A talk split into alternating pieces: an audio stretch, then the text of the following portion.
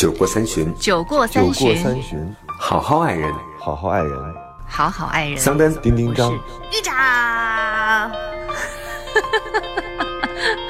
我是豫州 过三。过三。过三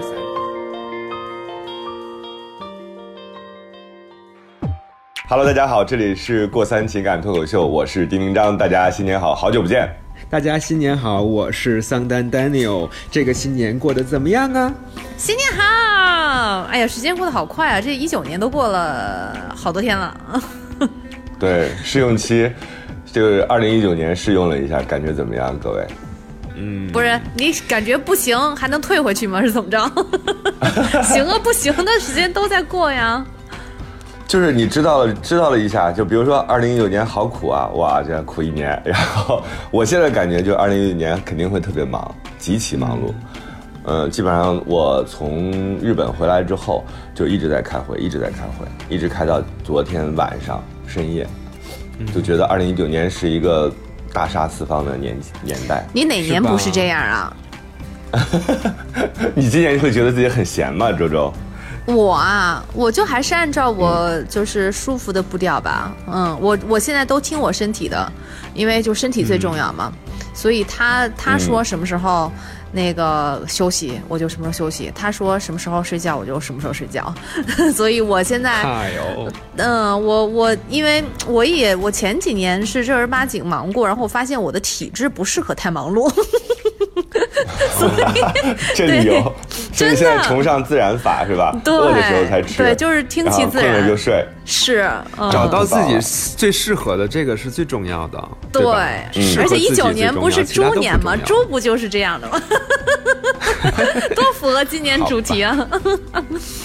太对会贴感觉了感觉那个周周要在二零一九年养胎了，啊！哎，我好希望啊！啊，对，也真是啊哎，，有这个我觉得计划吗？有，我去年就有这个计划，怎么办？我觉得确实啊，我确实，嗯，现在人生大事，应该觉得这是一件要好好认真去要去思考的问题。呃，对对，但是我发现这件事情不是像你工作那样。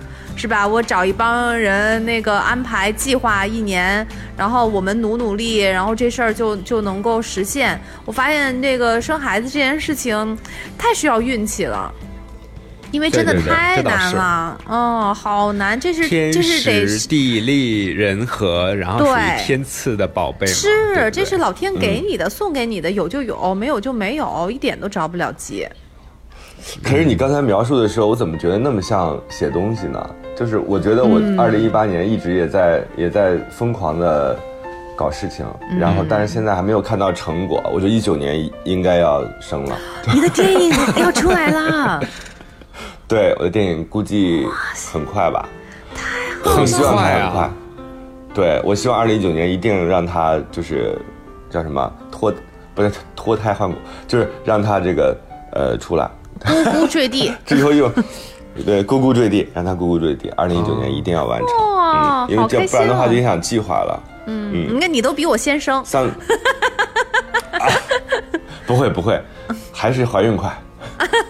啊那怀孕今还得年吗？今年怀孕要十个月呀，十月怀对，胎啊还得十个月呢。对对啊，十个月现在才二零一九年一月份吧。你如果怀胎的话，你十月份也有机会生啊。也许你现在就怀孕了呢。所以你的电影是国庆档是吗？呃，不会不会不会，没有那么早。哎呀好，在桑丹他就是客气一下，他就是祝福我一下。OK，没领悟到那个点，对。但是我的那个跨年是在四个城市之间跨年，是不是意味着我啊二零一九年会冲终身白金卡？哎，有可能，是不是有可能。嗯，所以也是一个奔波的一年嘛，可能这样，想想。你怎么做到四个城市过跨年啊？对啊，对啊。我是先从北京到了深圳，从深圳到了香港，从香港到了澳门，然后从澳门到了北京。哦，啊、那还那还可以，那还都在一个国家，就是国内出差白金卡。没错没错。我当时是我跨年的时候是在东京嘛，东京是比我们早一个小时过新年的。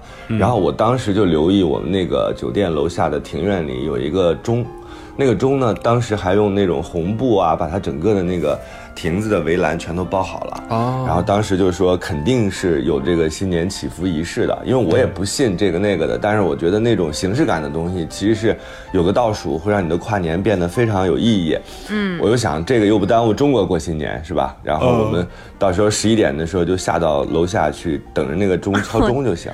结果等到等到东京的十二点。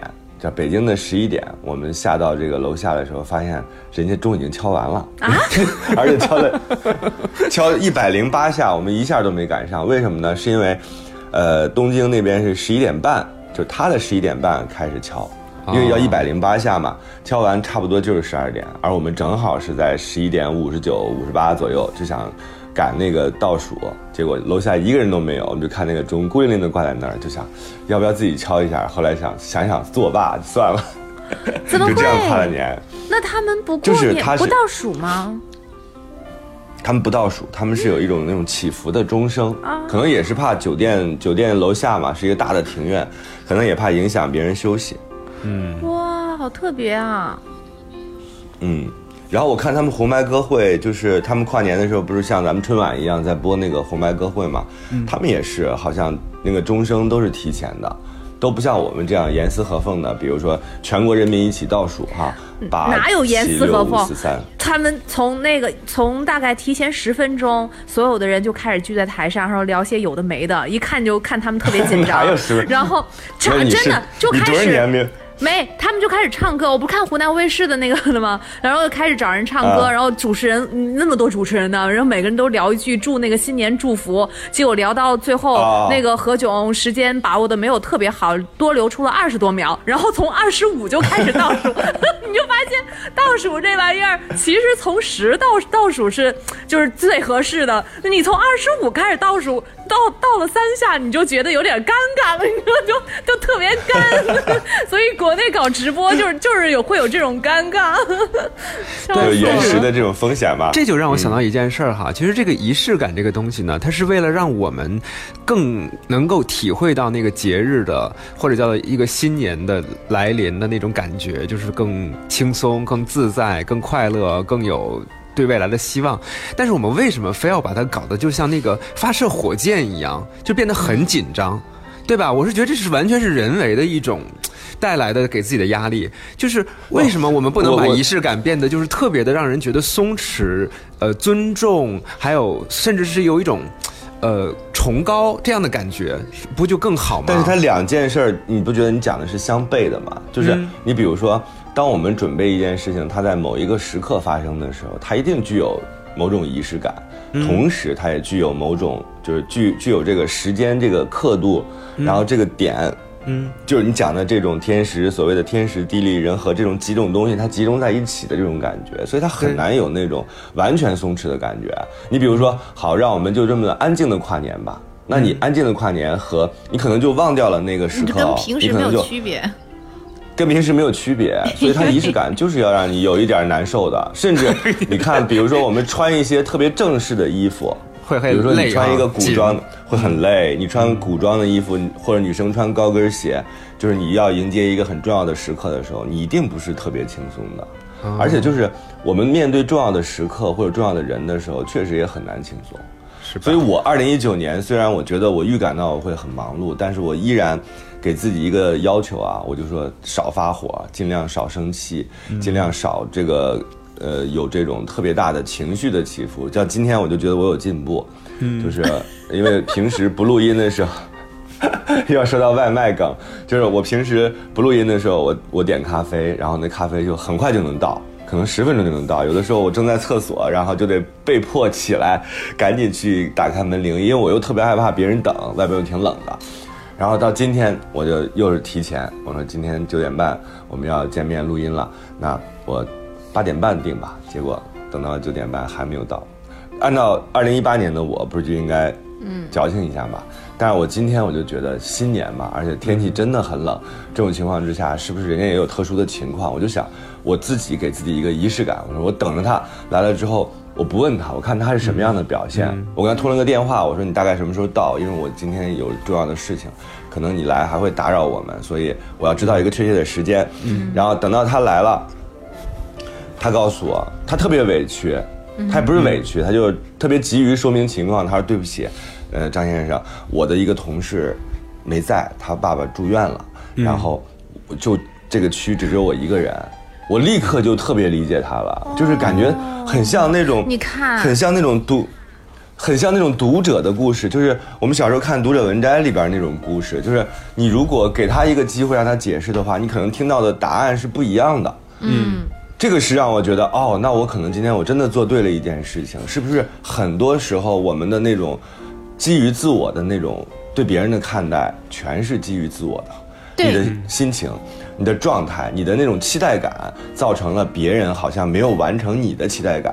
不管是不是这种是有消费的，还是说老婆是你的男朋友，是你的爱人，都一样。我觉得都应该有有一个给别人这样解释的空间，可能就会减少两个的冲突。你有没有想过，有可能是因为今天你没冲他发脾气，因为你的态度很温和，他才有想跟你解释的这个，他才会想到要跟你去解释。有可能，对呀，有可能，对呀，因为你你以前你上一次就是啊，人家什么都还没说，你还没给他一个解释的机会，你就感觉是那种劈头盖脸，就是你你的那个那个怒气，你的气场，对，气场在那儿那个放着呢，所以人家可能觉得可能解释了也没用吧，就是再怎么解释。因为每个人都会对别人有一个预设，你对他的预设就是他工作态度有问题，然后他迟到了，他就是他耽误了我的事情，都是他的错。然后他的预设可能就是我，你你你也是一个为难别人的人，你你我跟你解释也没有用，所以我干脆我也不努力。但是这次就不一样，是吧？你感觉是一个你是一个通情达理的人，所以他才。愿意说来解释，这样让你心里头也好受一些。他不是故意，是吧？故意怠慢你，他不是这样，他是确实客观上面有这样的原因呢。这样，但是最后的结果就是你们俩互相尊重了，这是一个多好的改变呀！丁丁章不再为咖啡外卖送迟到而生气了。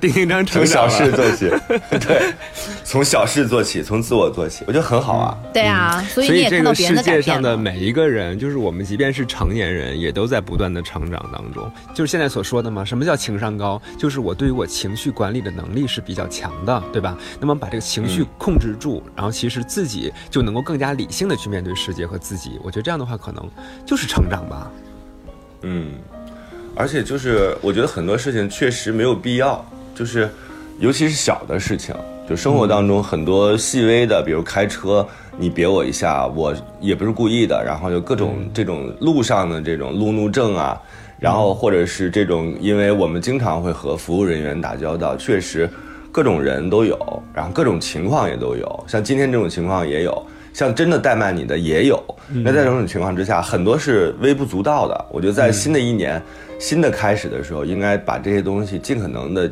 减少一些冲突的机会，因为你真的就是现在社会压力确实非常大，就各种各样的新闻也好，嗯，加注在我们身上的一些新的这个呃管理办法什么的，这些就都都包括在内，它其实构成一种新的压力场。这种压力场情况之下，尤其到了年底。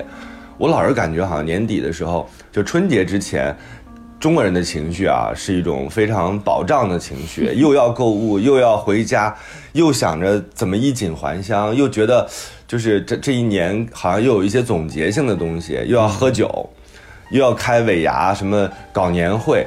就这个时候，其实是一个稍微动荡的时间点，所以也在这儿提醒大家一下，尽量的减少这种跟别人发生特别明确冲突的事情。嗯，我们不是说非要非要把自己变得特别懦弱，不是，是没有必要，很多事情确实没有必要。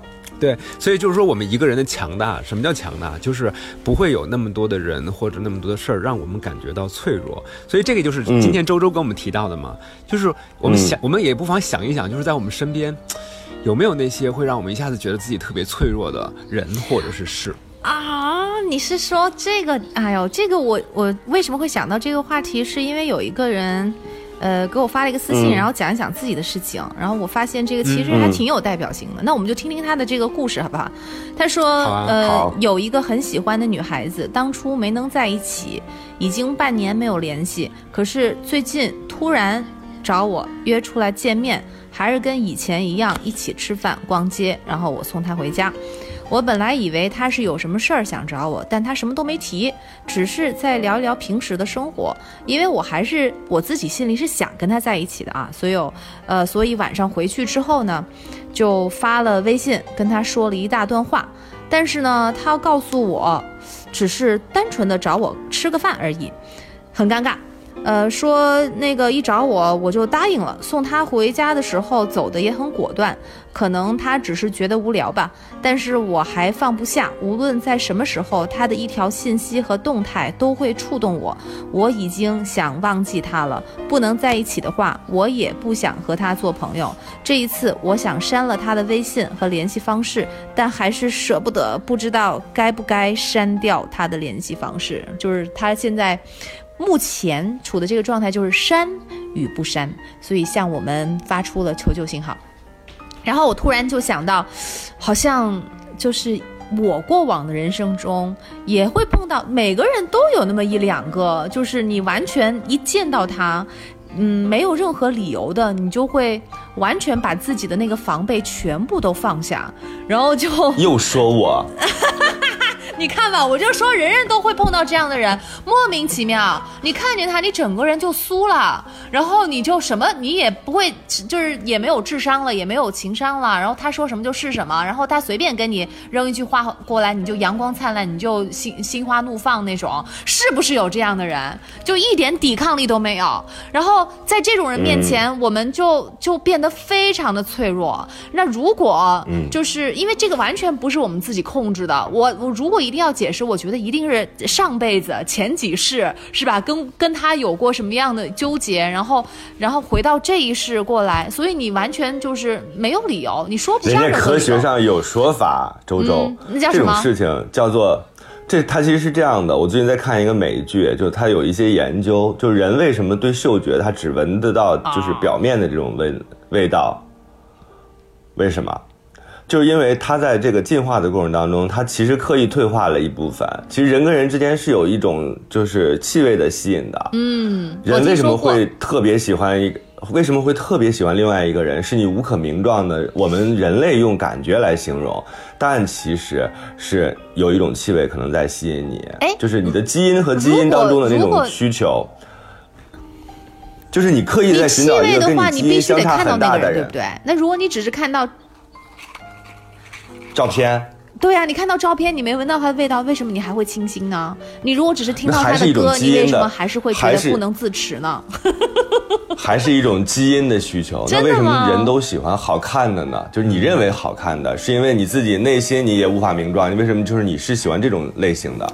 呃我就喜欢那另外一种类型的，你就喜欢那个是吧？腰围比较大的，那我就喜欢瘦一点的。我我觉得那个我们今丁丁张，我这边还有一个日本的研究结果，也可以来支撑啊一下你的观点，同时也解答一下，就是都周周刚才说的看脸为什么是这样？就是这个，我们当时是在聊一个话题啊，就是说为什么现在好多老年人特别容易被电信诈骗？结果呢，那个日本人啊，他们也做了一个调查，由此可见，这个事情已经成了一个世界的难题了啊，都是老年人特别容易被骗，就是因为在人的整个的这个社会认知系统当中呢。人在婴儿和老年期这两个阶段，最偏向的判断事情、判断人的方式是什么？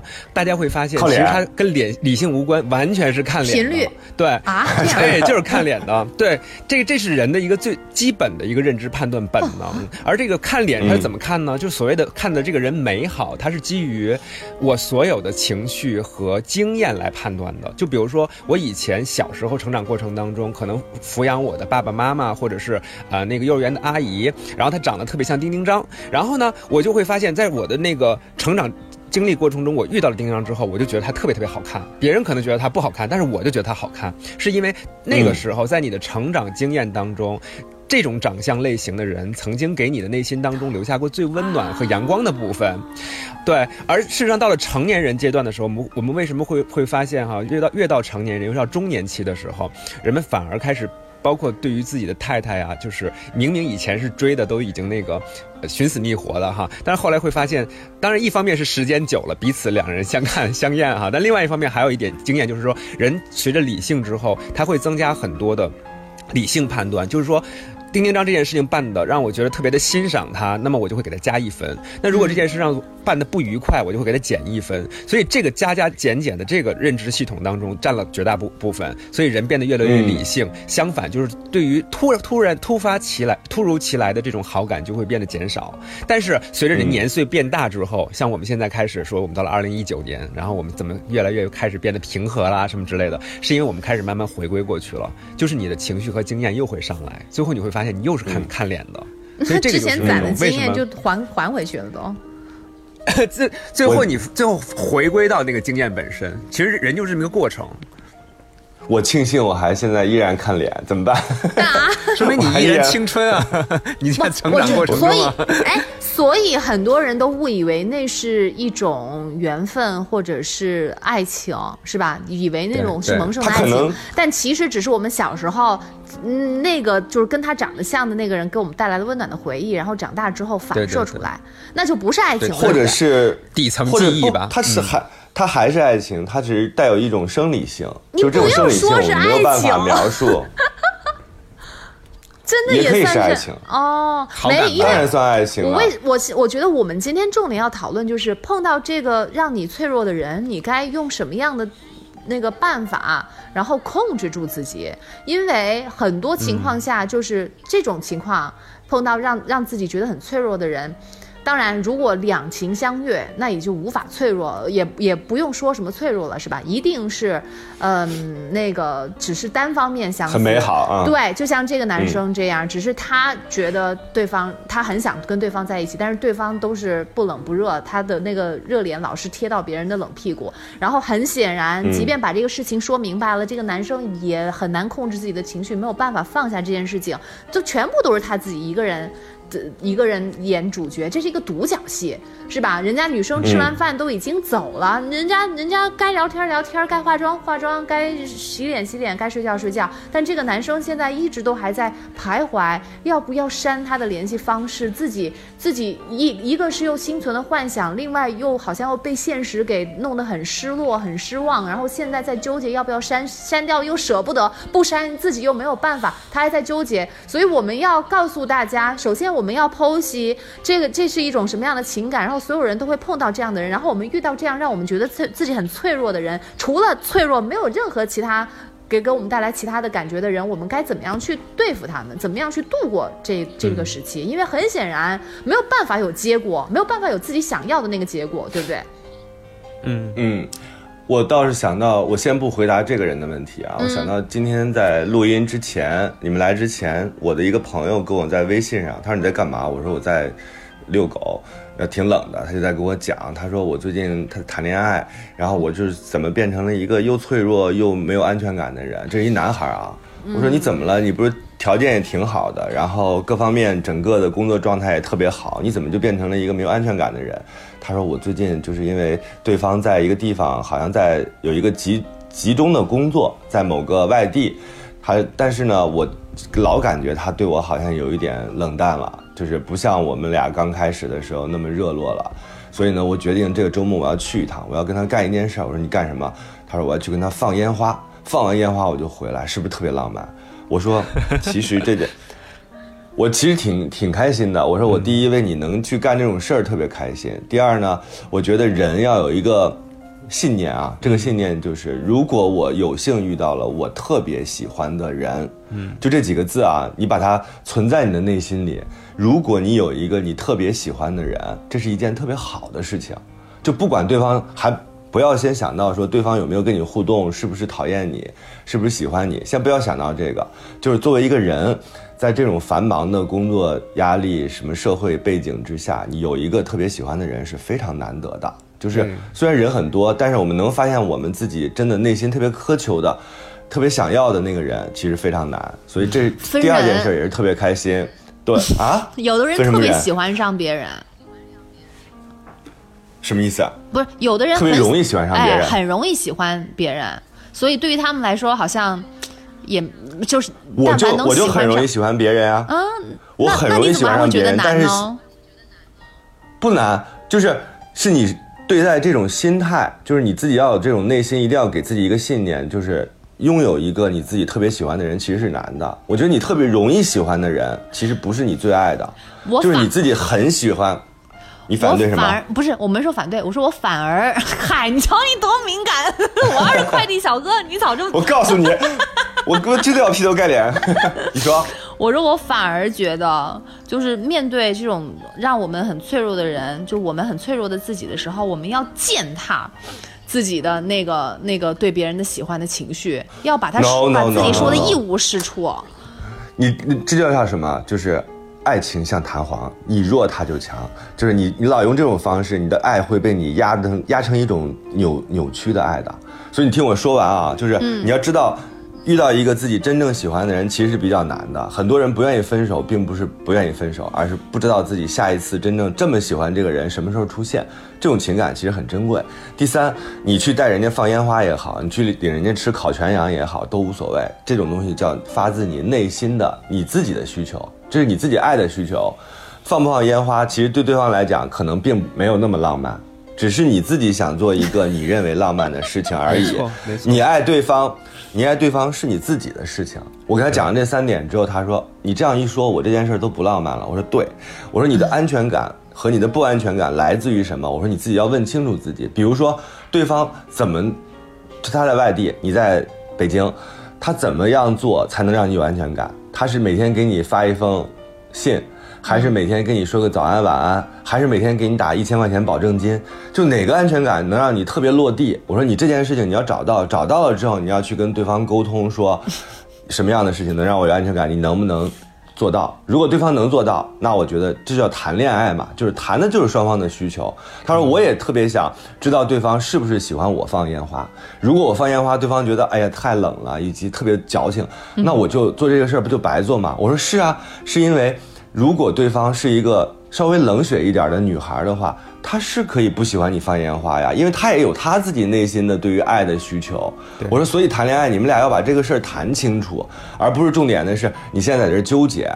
所以反观到刚才周周这个案例的话，我觉得。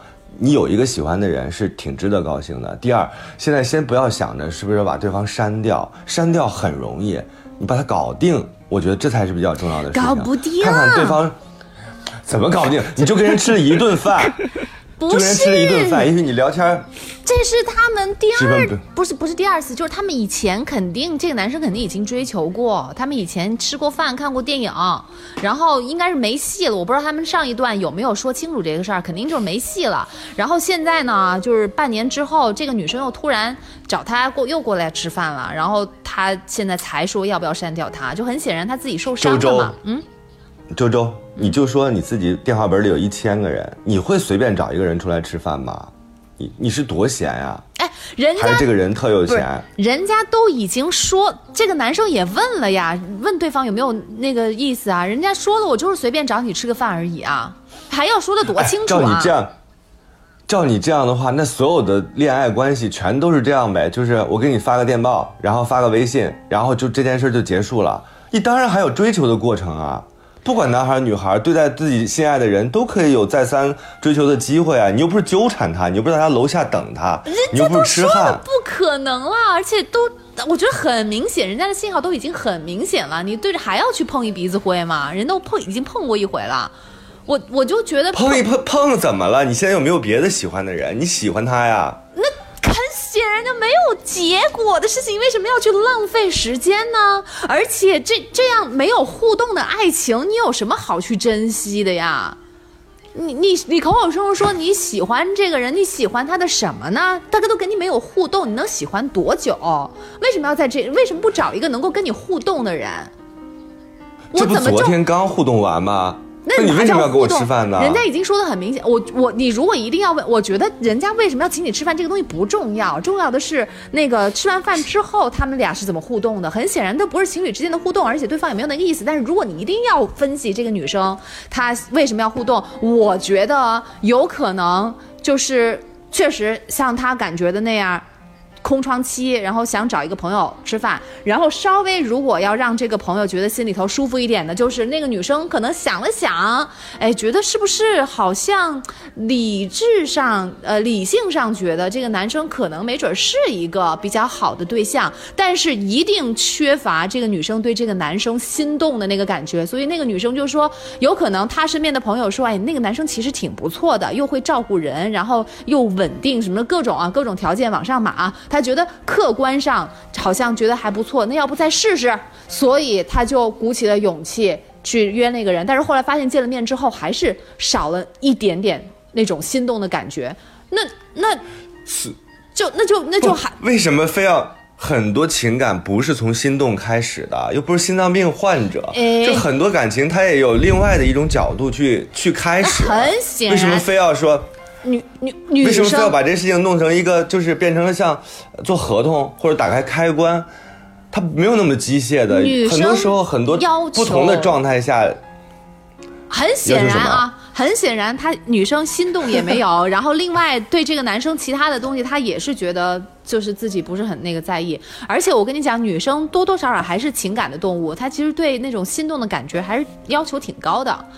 所以，所以我觉得这就只是一个片，一个一个插曲。那个女生就突然想她请他吃饭了，然后，嗯，就像那个女生后面说的那样，她对他没有别的想法。所以我就觉得你不应该再鼓励这个男生去那什么，因为鼓励他很清楚了。我就鼓励他，所以我就鼓励他。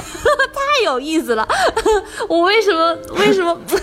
因为我觉得我把这个案例说出来，然后我我非常笃定我的那个想法是对的，但是每一次拿出来，你们都有不同，甚至是完全不一样、对立面的想法，我觉得太有意思了。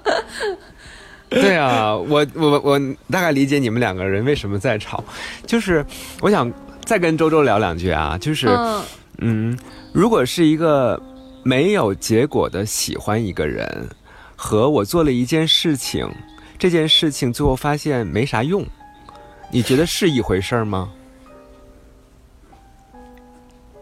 你还记不记得周周经常在节目里说，哦，我觉得生活当中不应该做那么多没有用，呃，就是不要考虑有用和没用。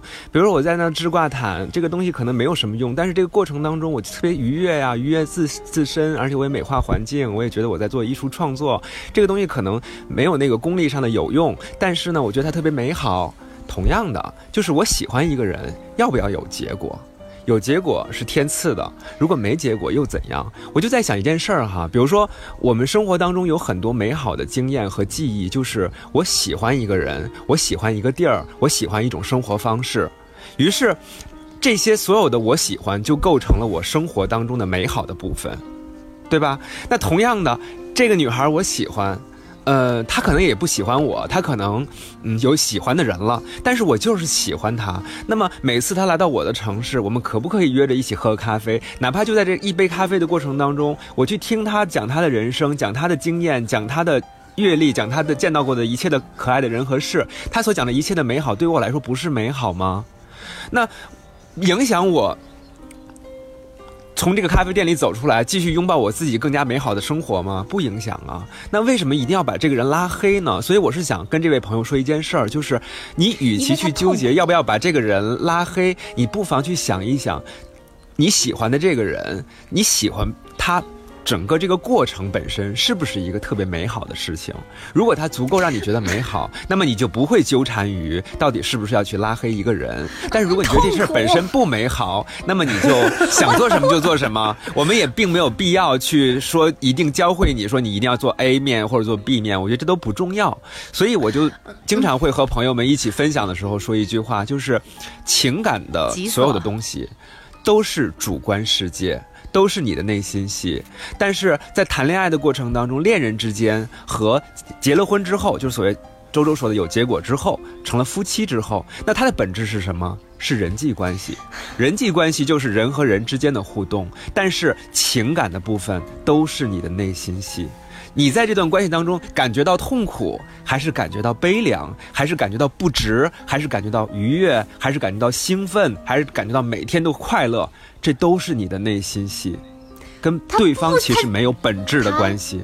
好，我抢平我平静下来啊。他现在缺的不是你们给他的鼓励，因为你们即便不说鼓励，即便只我们仨都跟我站在一块儿，都说你放下吧，他下一秒会怎样？还是放不下，所以他不缺你给他的这个动力。我我跟你讲。他，我我明白，我明白桑丹你刚刚说的意思，就是你该走的路还是得走，是吧？我特别明白这一点。然后就即便没有结果，但是你这一段经历会，就是就是没，甚至单相思也算是一段感情经历。然后你经过经过了好几段感情经历之后，你才会成长为最后的自己。所以他该走的路还是得要走。但是我现在不是作为过来人来跟大家讲这个吗？我走过了那些弯路，然后我现在再回去看的时候，我啊，我发现。有代入了，我发现有的时候你就是在这种面对让你觉得脆弱的时候，你不要深陷自己的情绪，深陷其中。在这个时候，你恰恰应该要对自己狠一点。就是虽然说他经过啊，就是就是在又我们假设说他又去追那个女生，然后又碰壁。然后那个女生还是拒绝他，他失败了，他是不是成长了？诶，确实是成长了。但是我觉得，如果他能够提早看这个，看到这个事情的结果，然后跟另外一个就是又让他心动，然后跟他又有互动，也喜欢他的人去展开一段感情，那个时候不论那个结果有没有结有没有好的结果，我觉得。我觉得那个可能会更有意义吧，就是能够能够加速一点。因我为什么要把这个东西提出来？因为有很多人就处在这种。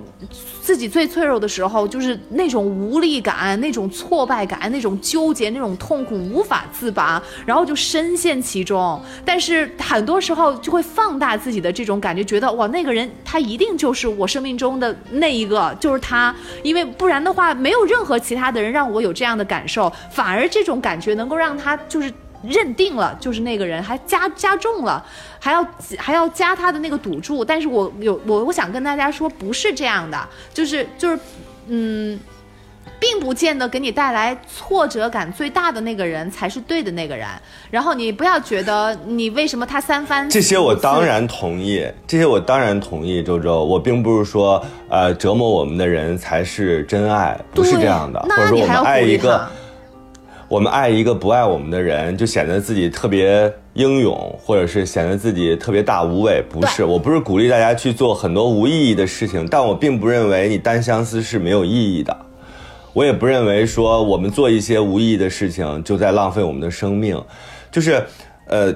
根据刚才咱们想的这个主题啊，就是脆弱这件事情，就是你现在没有办法让这个男孩把他删掉之后，立刻去找到一个同等喜欢的，或者是能给他带来同等同等这样生命意义的人。我就是单身，我也不要跟那个人纠缠下去。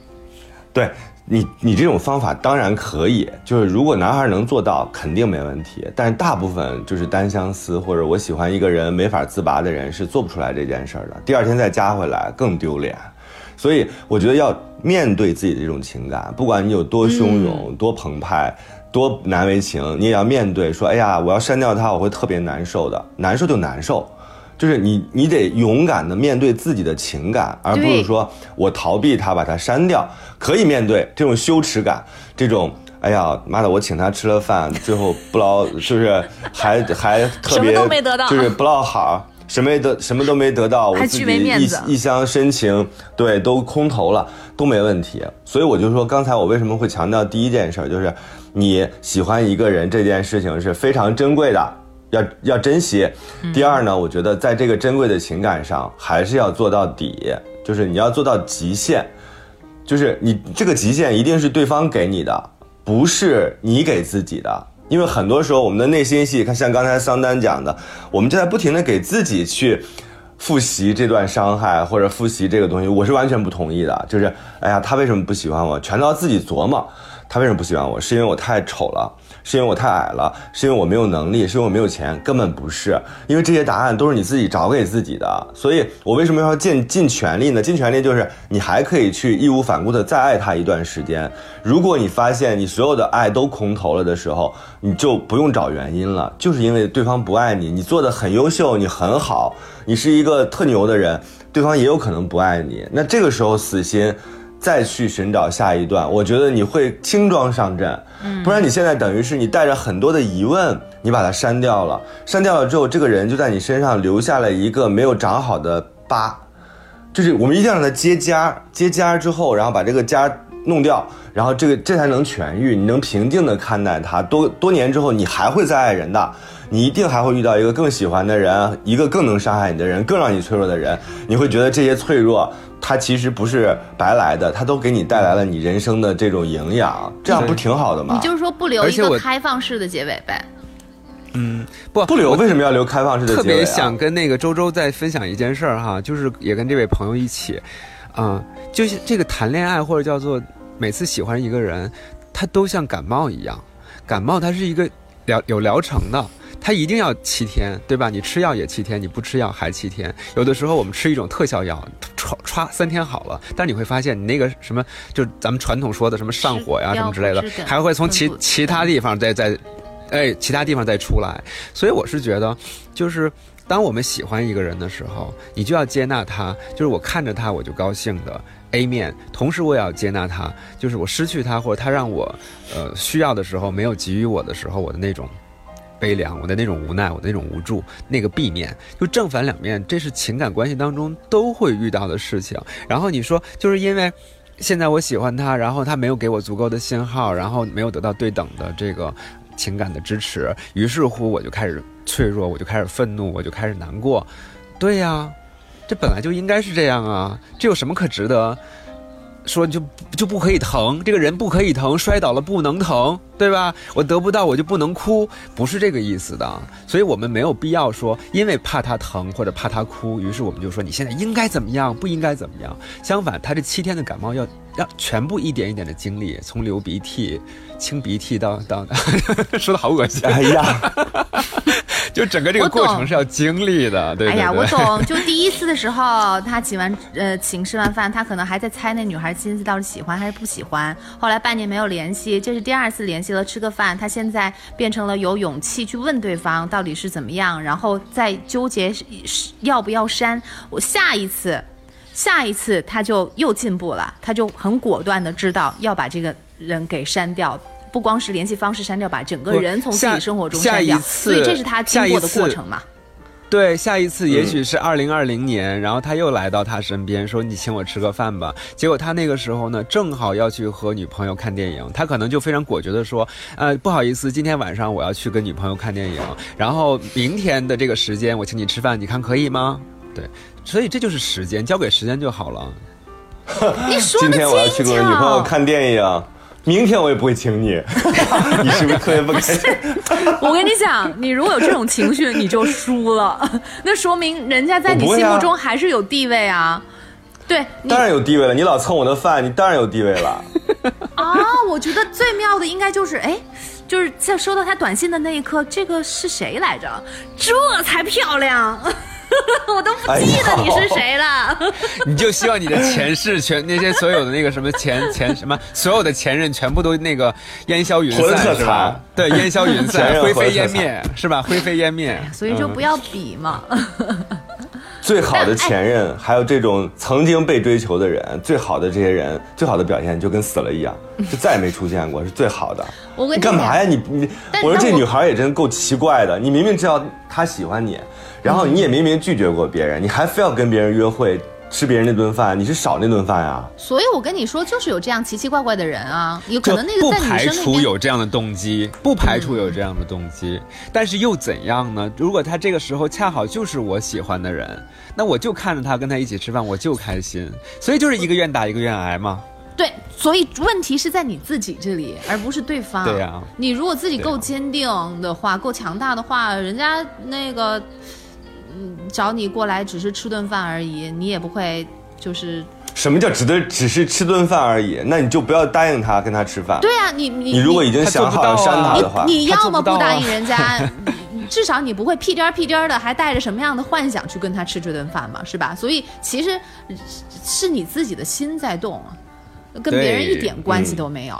哎呀，周周，你终于回来了，太棒了！什么叫我终于回来了？我怎么每次都不理解你你终于回来了到底从来没什么情况走过。对呀、我没走过，我从来一直都在比较高的 level，好不好？然后我是谁？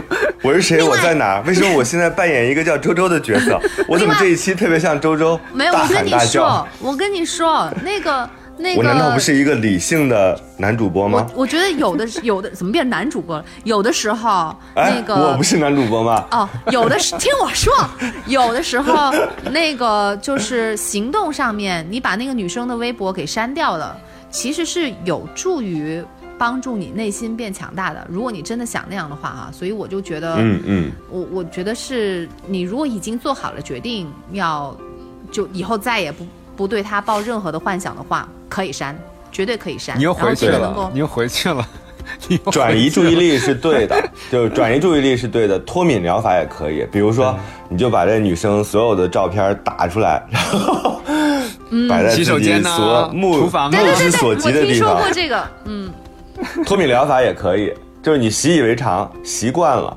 你就一直到你看到他，你就觉得恶心，对，你就再也不把那个想他了。他和把它和最痛苦的事物联系在一起，比如说英语啊、高等数学啊，什么这种这种就让你痛苦的上班啊起起床的闹铃对，起床的闹铃，那你这样他的声呗音，，你去买一个电击棒，然后看看他一眼，然后电自己一下，你们太狠了。这扯远，这扯远了，扯远了。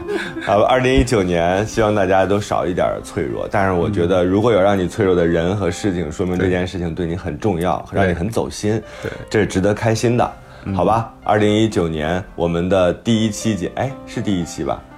算是第一期节目，然后圆满落下帷幕。我是丁丁张，我怎么感觉我们要从那个侧幕条到舞台中央，然后弯腰谢幕是吗？谢谢大家，我是桑丹 Daniel，在微博里头可以找到我。嗯我还是觉得就是。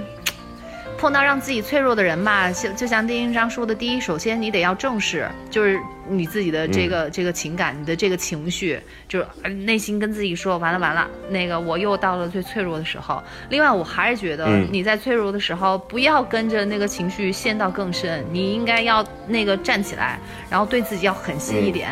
因为我永远都是觉得这种好多，我还是觉得啊，爱情这个事儿它不是你求来的。